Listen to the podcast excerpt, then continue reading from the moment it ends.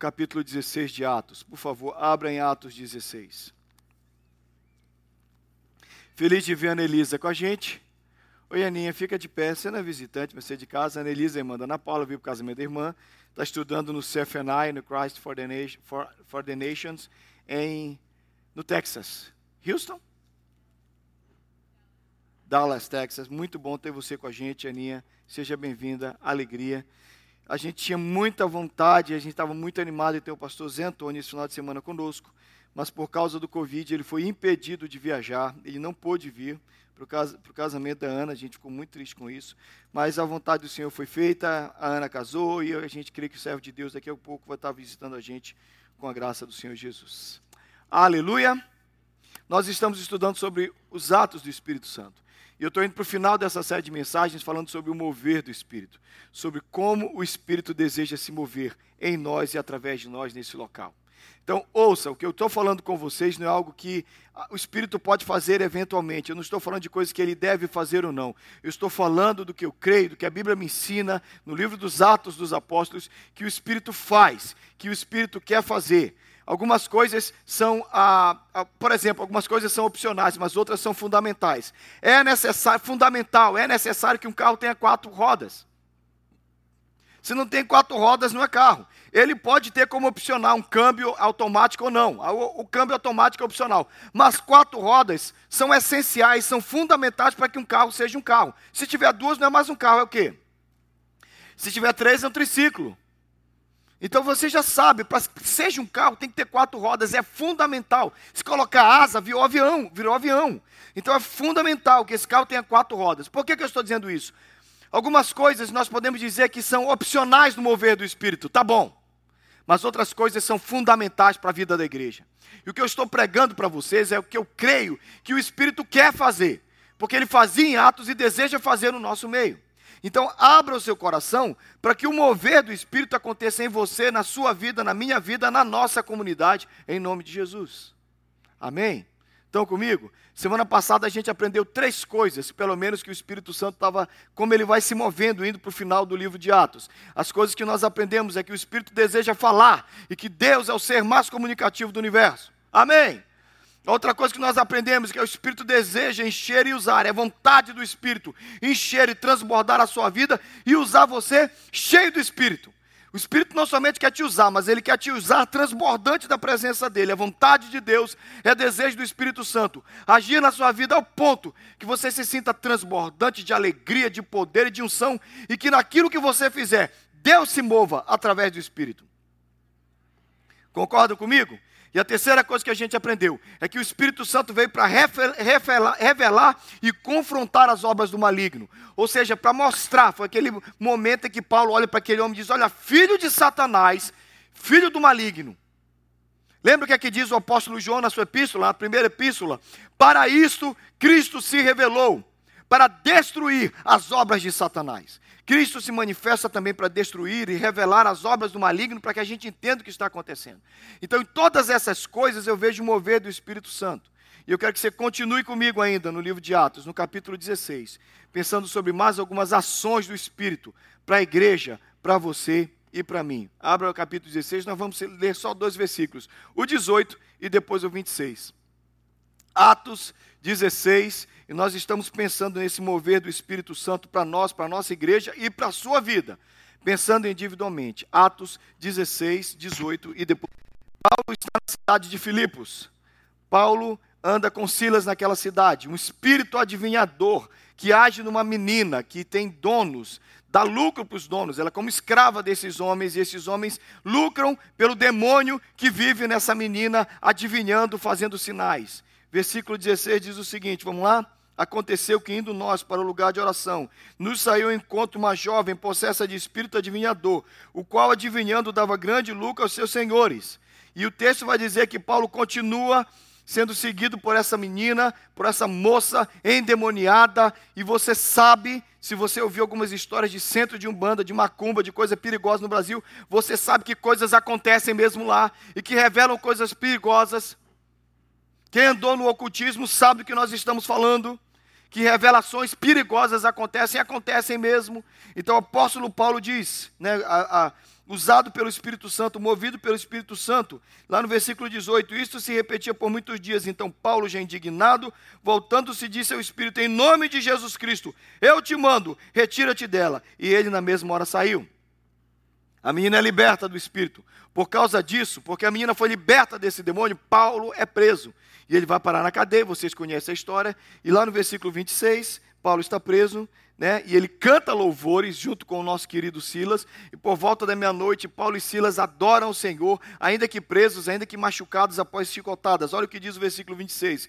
De repente sobreveio tamanho terremoto que sacudiu os alicerces da prisão. Abriram-se todas as portas e soltaram-se cadeia, as cadeias de todos. Vamos orar.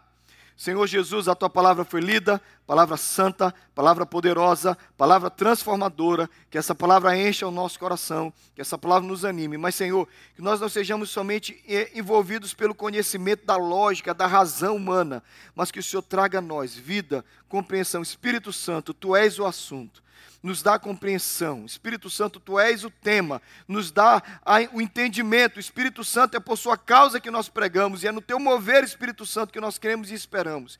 Que seja o Senhor a iluminar as nossas mentes e os nossos corações nessa manhã. Nos dá mentes, nos dá que nossas mentes entendam, que os nossos corações compreendam, que os nossos ouvidos ouçam a tua palavra. É a minha oração no teu nome, Jesus. Amém.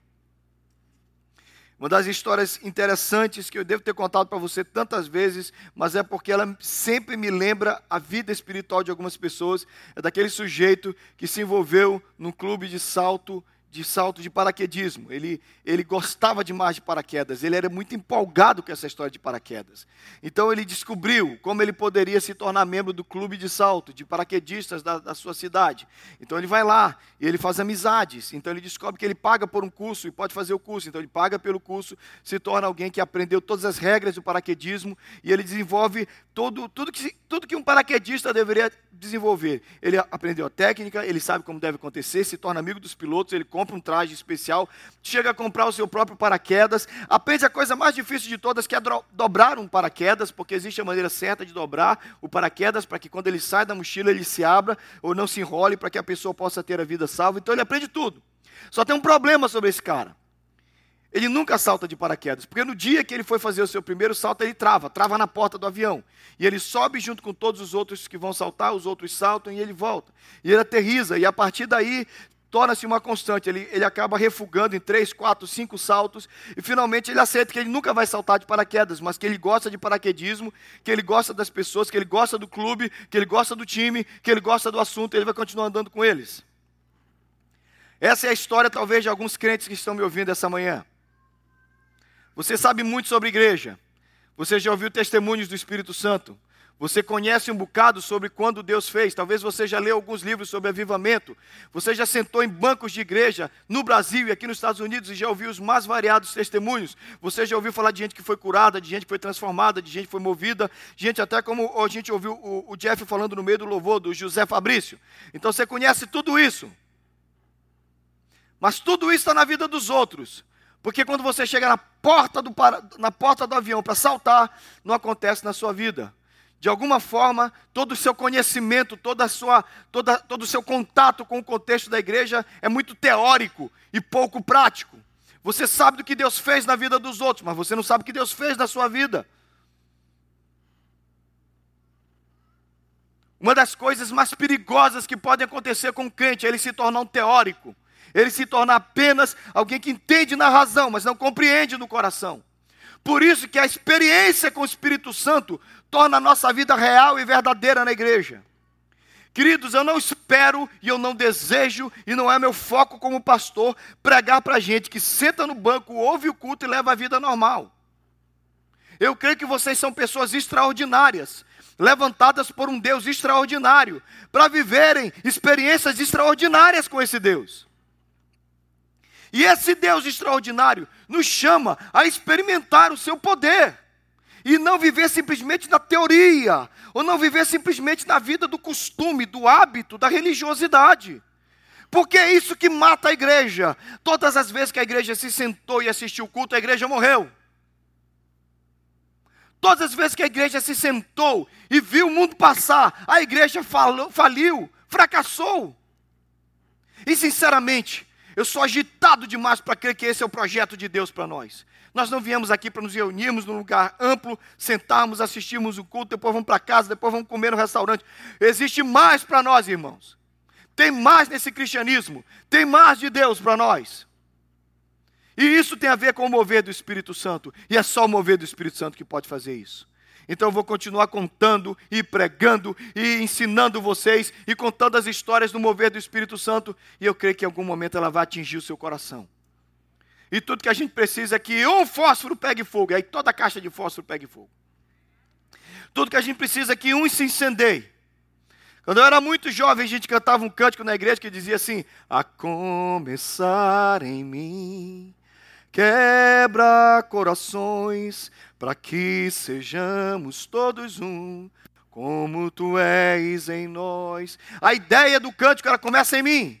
E se o Senhor começar em mim, vai transbordar de mim, vai atingir o Rildo, vai atingir o, o, meu querido Robert, vai atingir a vida da Pamela, vai chegar na vida do Eliel. Então nós vamos, é aquela lógica daquele negocinho de gelo que a gente tem em casa. Você enche um quadradinho daquele, dele transborda e enche todos. Basta você encher um. Então que Deus seja gracioso conosco, que enche a sua vida. Quem sabe não é você aquele que vai ser cheio do Espírito Santo da Betel. Quem sabe não é sobre a sua vida que vem aquela experiência transformadora, transbordante, que faz você experimentar porque eu creio que o Espírito Santo quer se mover entre nós, e eu não vou abrir mão disso. Quantos estão comigo? Quantos creem que esse é um lugar para o mover do Espírito Santo? Irmãos, eu não estou pregando pentecostalismo, eu não estou deixando que nós deixemos de ser presbiterianos calvinistas, não, porque eu sou presbiteriano, eu sou calvinista e eu sou tudo isso, mas eu creio no poder de Deus. E eu creio que o Espírito Santo se move em nós, além de tudo que a gente leu nos três primeiros pontos. Continuando, o Espírito Santo é libertador ele liberta das ações do Espírito que nós conhecemos muito bem. Você acabou de ler dois textos. Primeiro, a, a, a, moça foi liberta do poder das trevas. Ela era cativa, endemoniada, possessa. Paulo orou e foi embora. Irmãos, nós trabalhamos com gente endemoniada e a gente nem sabe e porque a nossa, o nosso discernimento do Espírito Santo está tão fraco, e porque a nossa compreensão da ação das trevas está tão fraca, a gente acha que a gente está brigando com um patrão chato, com uma colega de trabalho enjoada, com um colega lá na, lá na padaria, ou lá no lugar onde eu vou almoçar, alguém estressado, não é, às vezes é um maligno, e nós não sabemos, e Deus deseja que a gente ore em nome de Jesus. Eu não tenho dúvida disso, porque o meu Senhor Jesus fez isso a vida inteira. Ou Jesus é o padrão de vida para mim ou não é. E Jesus encontrou com um bando de demoniado a vida inteira e mandou embora os demônios tudinho. Por que, que nós vamos viver diferentes? Por que, que nós temos que conviver com os endemoniados e passar a mão no demônio e dizer assim, não posso fazer nada porque é politicamente correto? Queridos, tem gente endemoniada. Ou não tem?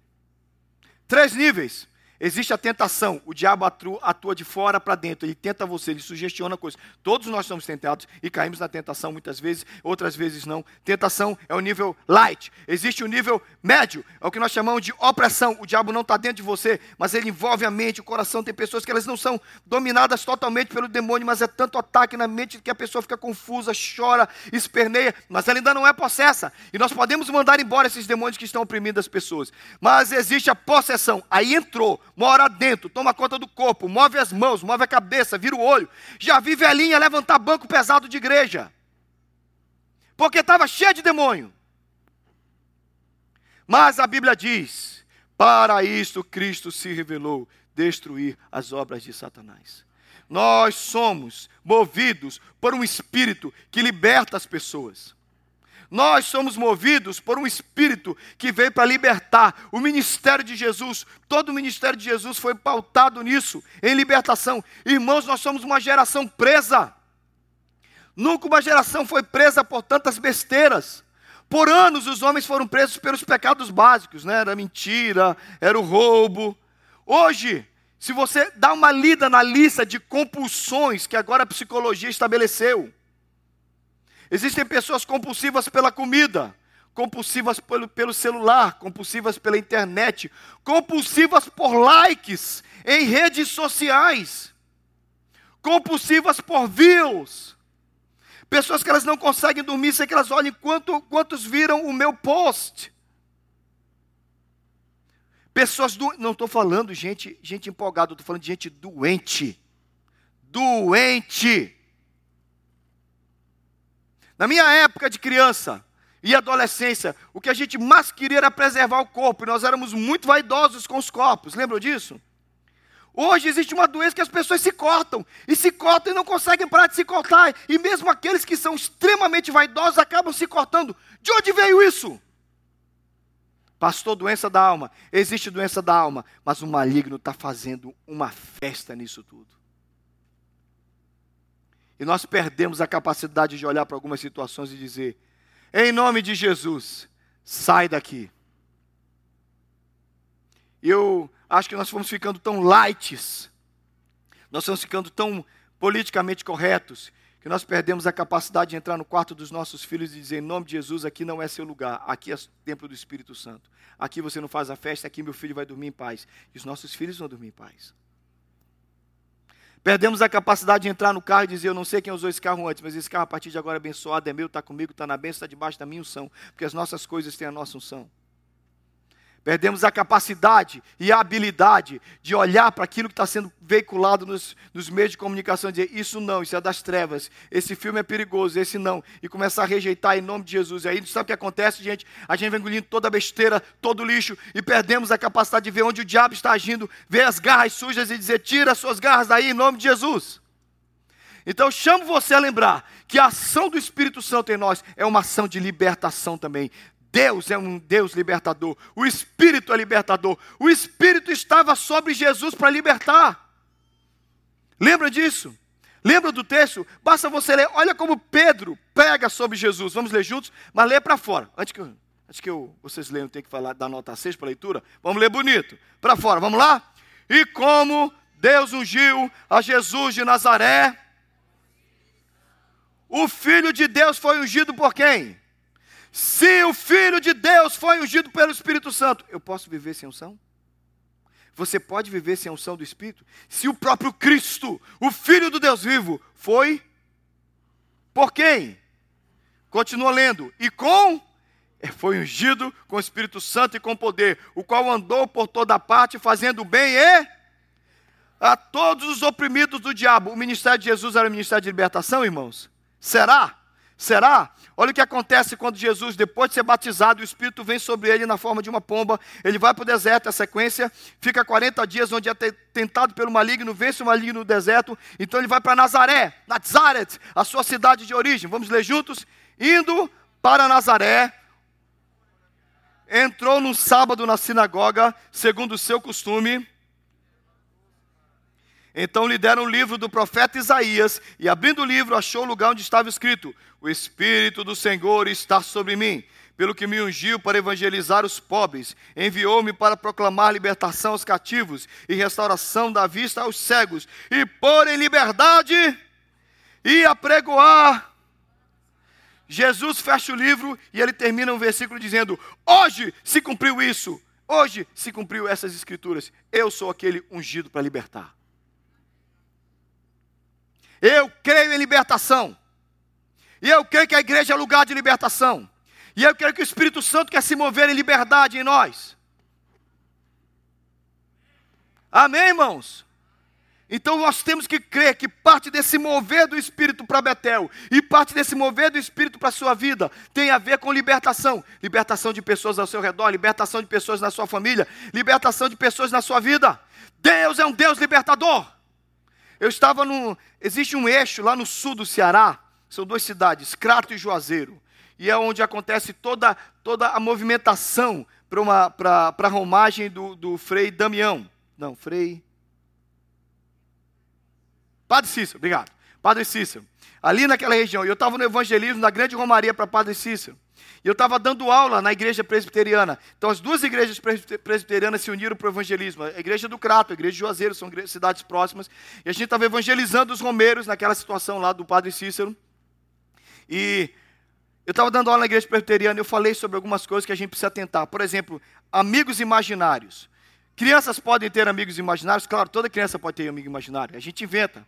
Mas quando a criança começa a ter um amigo imaginário que ela vê, que ela sente, que dá ordens, que comanda, que ela ouve a voz, que ela se identifica, que ela descreve e que manda ela fazer as coisas das trevas, aí o nosso discernimento precisa ficar claro. E eu falei com eles sobre isso. Eu estava dando de uma moça assistindo aula, eu disse, contei algumas histórias sobre isso e sobre libertação nessa área. Essa moça, no outro dia, no dia seguinte, na aula seguinte que eu dei, estava dando aula de noite, ela disse: Pastor, eu preciso te contar uma história doida que aconteceu ontem. Eu digo, por quê? Porque a minha, a minha, a minha, a minha sobrinha, ela tem uma amiguinha, ela chama de Mindy, ou Cindy, alguma coisa, e o tempo inteiro ela fala dela. Mas essa, ela estava ontem na rede comigo, eu estava balançando na rede, estava junto com ela, ela dizia assim, olha, a Mindy disse para mim que não existe Deus e que Jesus não é bom. Eu disse, como é que é? A menina falou, é. E ela começou a repreender, ela disse, a sua amiguinha não é de Deus. Não, a minha amiguinha de Deus não é. E ela disse que ela colocou a mão sobre a sua sobrinha e começou a orar por ela e disse: Em nome de Jesus, tudo isso que está sendo dito para ela está repreendido. Ela disse que a sobrinha dela ficou endemoniada, abraçada com ela. Uma garotinha. Ficou endemoniada. Eu, ninguém me contou essa história. Foi a dona, a, a menina que viveu isso. A menina endemoniada ficou ali, ela orou, repreendeu em nome de Jesus e a menina foi liberta. O ministério de Jesus na nossa vida, através do Espírito Santo, é um ministério de libertação. E se nós não sabemos onde nós estamos lidando, talvez nós estamos balançando na rede com coisas das trevas. Talvez nós estamos balançando nas redes com coisas que a gente acha que é natural, que é normal, que é humano, que é secular e na verdade é ação do maligno. Eu creio que Jesus se manifestou para nos libertar do mal e para trazer a sua paz e a sua libertação.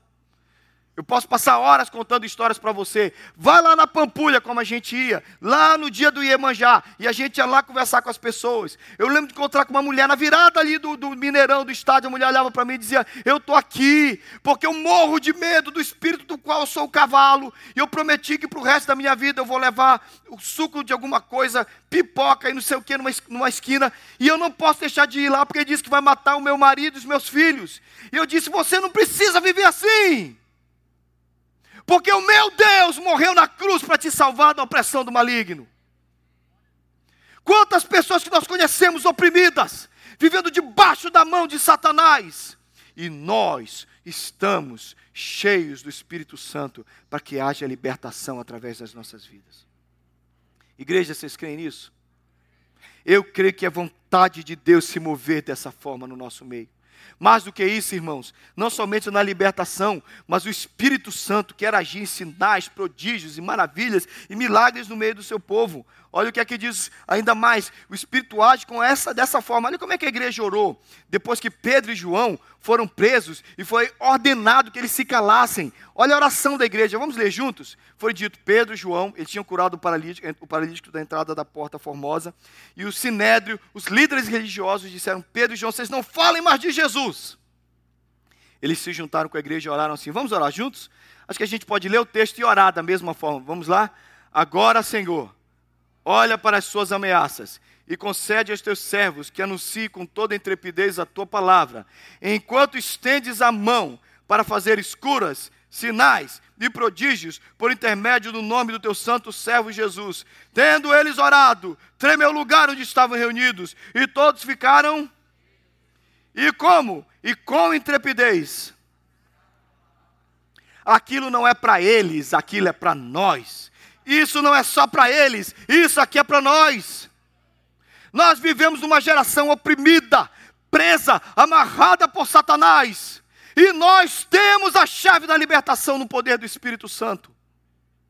Irmãos, eu creio que nós não podemos viver nesse século, nesse presente, nesse presente século, de forma natural. É só um colega de trabalho, é só uma pessoa que cruzou comigo na rua. Gente opressa, oprimida, precisa ser liberta. Mas gente precisando ver milagres está vivendo no nosso meio também precisando ver as grandezas de Deus.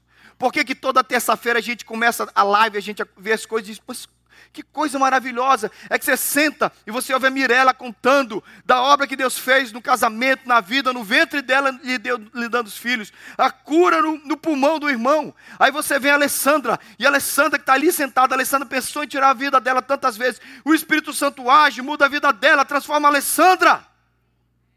Poderosamente ela é uma serva de Deus. E os milagres continuam. Alessandra, deixa eu contar uma coisa que eu estou contando para todo mundo. Por dias eu entrei na casa da Alessandra e eu fiquei surpreso com a atitude do mais novo. Não vou falar o nome para ninguém entender, porque está no colo. Quando eu entrava lá, ele chorava por qualquer pessoa que entrava. E doente. Não é isso? A última vez que eu visitei a Alessandra, é outra criança, Alessandra. Eu não consigo entender. Você consegue me explicar o que aconteceu com seu filho? O menino mudou. O menino foi transformado. Deus transformou a vida do menino. Eu só tenho uma explicação para isso. E é a única explicação que a, que a, Alessandra me dá. É a ação do Espírito Santo. Aí você vem aqui e você vai ouvindo os testemunhos, como o testemunho da Keila, do irmão da Keila, que nasceu paralisado e Deus o levantou. Irmãos, por que, que toda terça-feira a gente se reúne para ouvir de testemunhos e milagres de Deus? Porque a gente quer somente falar umas coisinhas bonitinhas para você? Não, nós somos uma igreja que acredita no poder de Deus e que acredita nos milagres do Senhor. E que os milagres não são para a vida da Alessandra, Deus faz um, na vida da Mirella, Deus faz outro, quando dá, Deus faz na vida daquela. Não! Deus quer fazer um milagre na sua vida. Eu vou morrer pregando enquanto eu tiver forças, Deus vai fazer milagres na sua vida. Abra seu coração, creia. Expanda suas expectativas. Querido, você quer ver como é simples? Deixa eu falar uma coisa. Se olhe para você, Araquém, e te convido para ir para um restaurante comigo e diga assim: Araquém, a comida lá é boa. Não. Araquém, a comida é muito boa. Não, não, não, não. Araquém, a comida é maravilhosa. É como comer um néctar dos deuses. Como é que você vai para esse restaurante comigo? Você vai desanimado ou animado? Poxa, depois dessa propaganda, as expectativas ficam lá em cima. E se você comer um negócio mais ou menos, você vai dizer: hum, tadinho do pastor, não sabe que é comida boa. Sabe por quê? Porque quando as suas expectativas estão altas, você espera grandes coisas. Sabe qual é o nosso problema, irmãos? Nossas expectativas estão tão baixas com respeito à igreja, ao mover de Deus, que você veio para cá dizendo, e eu louvo a Deus porque muita perseverança e muito agir do Espírito. Você vê que vou lá, vou sentar no culto, no culto, vou ouvir a palavra, e vai ser bom. Irmãos, que bom que você vê assim. Mas aí a gente chega no coro e canta: Vento de poder, sopra em meu viver, faz teu querer, faz teu querer em mim. Como é que eu canto desse jeito? Se eu só quero assistir um culto. Irmãos, vocês sabem onde vocês pisam. Eu tenho lido e tenho estudado um pouquinho sobre o que Deus fez nos anos 1700 nessa região aqui. Pisou um doido nessa terra chamado George Whitfield, vindo da Inglaterra. Ele chegou na Georgia e subiu até o Maine. Você sabia que a, a, a grande, a primeira grande reunião de pessoas em Massachusetts aconteceu no Boston Common. Foi a primeira vez que 30 mil pessoas se reuniram para ouvir a palavra de Deus em solo americano. Whitfield subiu e pregou. Um incêndio do Espírito Santo estava acontecendo na Nova Inglaterra. Ele pregou na Filadélfia e não disse para onde ia. Ele saiu de cavalo, mil homens subiram em cavalos e foram atrás de Whitfield, porque eles queriam ouvir a palavra de Deus de novo. Naquela época, os ministros anglicanos, lembre-se, estou falando de 1700, os Estados Unidos ainda é colônia da Inglaterra. Os ministros eram ministros da rainha, pregavam na igreja anglicana, sermões lidos, parados, frios, ninguém tinha avivamento. Quando aquela gente ouvia a pregação do evangelho com fogo, com fervor, com paixão, o coração deles se incendiaram. O grande despertamento tocou fogo na Nova Inglaterra. Connecticut, Massachusetts, New Hampshire foi incendiado pelo poder do Espírito. Pessoas caíam debaixo do poder de Deus. Aqui, gente. Essa gente fria, de branquinha de olhinho azul, cheia do Espírito Santo de Deus. Deus já se moveu na Nova Inglaterra. Por que, que ele não pode se mover de novo? Por que, que ele não pode se mover de novo? Se o Espírito já fez sinais e prodígios, coisas tremendas aqui, por que, que ele não pode se mover de novo? Tudo que ele precisa é gente que acredite. Depois eu conto um pouquinho das histórias de Whitfield para vocês. Mas eu sei que Deus quer fazer sinais. Eu sei que Deus quer fazer prodígios. Eu sei que Deus quer fazer operações maravilhosas. E eu venho para cá, para uma igreja, cada domingo, e eu estou pregando sobre o poder do Espírito, estou falando pessoal do louvor. Daqui a dois cultos eu vou fazer aquele culto de novo. A gente vai ter um bom tempo de louvor, eu vou cantar com vocês, a gente vai orar juntos. Aquele culto que a gente canta e ora e prega. Enquanto a gente vai fazendo isso, Deus vai agindo entre nós. Mas presta atenção no que eu vou dizer. as suas expectativas para o agir de Deus precisam aumentar. Ouça, ou você entende o que eu estou falando, presta atenção, presta atenção. A viúva fala com o profeta. O profeta diz: O que é que você tem em casa? Ela diz: Eu tenho uma botija de azeite. Então ele diz: Vai para casa, pega vasilhas, não poucas. Não tem nenhuma máscara agora. Vão me repreender depois que eu desço e falo assim: Mas para ficar aí, pode deixar. Aí o profeta diz para ela: Vai para sua casa, pega a sua única botija de azeite. A única botija de azeite que você tem, sua única riqueza. Pegue vasilhas emprestadas, não poucas, e entorne o azeite, porque enquanto houver vasilhas, haverá azeite. Como é que acontece o milagre da, da viúva? Ela pega uma vasilha e vira o, o, potinho, que ela, o único potinho, o único potinho de azeite que ela tem. E quando enche uma vasilha, o que, é que ela faz? Ela tira, pega outra, e pega outra, e pega outra. E a Bíblia diz que a casa dela se encheu de vasilhas cheias de azeite. Ela pediu para as suas vizinhas, pediu para os amigos. E a Bíblia diz que enquanto haviam vasilhas, o que acontecia com o azeite? Então ela disse para o filho: Chega para cá mais uma vasilha. E o filho disse: Mãe, não temos mais vasilhas. E o que é que o texto diz? Que o azeite parou. Ouça! É uma palavra profética, é um entendimento profético do que a Bíblia está dizendo. Enquanto existem vasilhas, enquanto existem expectativas, o azeite vai fluir. Sabe o que é que nós temos feito com os nossos cultos? A gente vem para a igreja, dá uma garrafinha d'água aí, Ana, joga essa para mim. Joga, pode jogar. A gente vem para a igreja e esse, essa é a nossa vasilha. Deus diz: Espírito Santo, está aqui, só enche isso aqui para mim. Faz o pastor Thales falar um negócio engraçado. Faz ele convencer a minha amiga de uma palavra boa. Ah, Espírito Santo, está aqui minha garrafinha, enche aqui. Irmãos, nós trazemos essas vasilhas para a presença de Deus. Não é à toa que a gente experimenta tão pouco. Nossas expectativas são tão baixas. Eu quero só um culto. Ah, eu queria tanto que o Jeff cantasse, cantasse aquela música. Ah, eu queria tanto que, que a, a, alguma coisa movesse as minhas emoções. Querido, é essa a sua expectativa? Pois eu vou te dizer, eu sou o pastor dessa igreja. Cada domingo eu espero Deus soprar aqui. E eu não sei quando vai acontecer. Mas um dia Ele vai soprar. E vai soprar com força. E vai soprar com vontade. E vai mover o seu coração. Eu creio que Ele quer mover. E eu creio que Ele quer fazer sinais. Eu preciso parar, porque eu preciso seguir para o próximo culto mas eu quero orar pelo agir de Deus.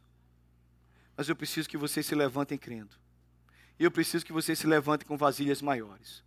E eu preciso que vocês se levantem para orar comigo e você diga: Eu creio que Deus vai fazer maravilhas. A Bíblia diz que existia um paralítico que não tinha como ir até Jesus. Quatro homens pegaram esse paralítico, foram até onde Jesus estava. Quando chegaram lá, o que, é que aconteceu? A casa estava Estava cheia. E o que é que eles fizeram? Eles foram até o eirado, eles descobriram o teto da casa, baixaram o paralítico à presença de Jesus. Jesus está pregando. Imagina se eu estou pregando aqui, de repente começa a mover esse, essa peça aqui, ó. Move essa, move aquela e começam a baixar um paralítico do nada. A Bíblia diz que Jesus, vendo-lhes a fé, curou o paralítico. Era mais do que a fé do paralítico. Tinham quatro homens dizendo: vai acontecer alguma coisa. Eu preciso de algumas pessoas nessa igreja dizendo: Eu creio que vai acontecer alguma coisa. Eu creio, pastor, que a gente não vai ficar lá na 373 ali em Street assistindo o culto, dando aleluia, gostando das músicas, indo para casa ou indo para o restaurante depois do culto. Não, não e não. Há o mover do Espírito. Tem gente na nossa igreja que só assiste culto. Tem pessoas na nossa igreja que precisam de uma libertação do Espírito Santo. Nunca foram tocadas por Deus. Tem pessoas na nossa igreja que são esposos, esposas, filhos de tanta gente que precisam experimentar uma libertação de Deus. Eu não sou capaz de produzir isso. Graças a Deus eu não sou o Espírito Santo dessa igreja. Mas eu sei que o Espírito Santo me fala a cada domingo. Que Ele quer mover nesse lugar. Que Ele quer mover na nossa igreja. E que Ele quer mover na sua vida. Quantas vasilhas você pode colocar na presença do Senhor essa manhã? Quantas vasilhas você pode dizer, pastor, vai acabar o culto agora? Vai, mas você ainda pode experimentar o encher. Você pode experimentar o seu milagre. Você pode experimentar a sua graça. As pessoas mais lindas que eu ouço contando os testemunhos são aquelas que chegam num lugar como esse aqui e elas vêm e se ajoelham e elas dizem: Senhor, não tem nada, mas eu creio que o Senhor vai fazer na minha vida. E elas dizem: Faz um milagre em mim, Jesus. Faz um milagre em mim, Jesus. O Senhor liberta meu filho, o Senhor liberta meu pai, o Senhor liberta minha mãe. O Senhor vai lá e age na vida dele, vai lá e age na vida dela. O meu pastor, um homem endemoniado.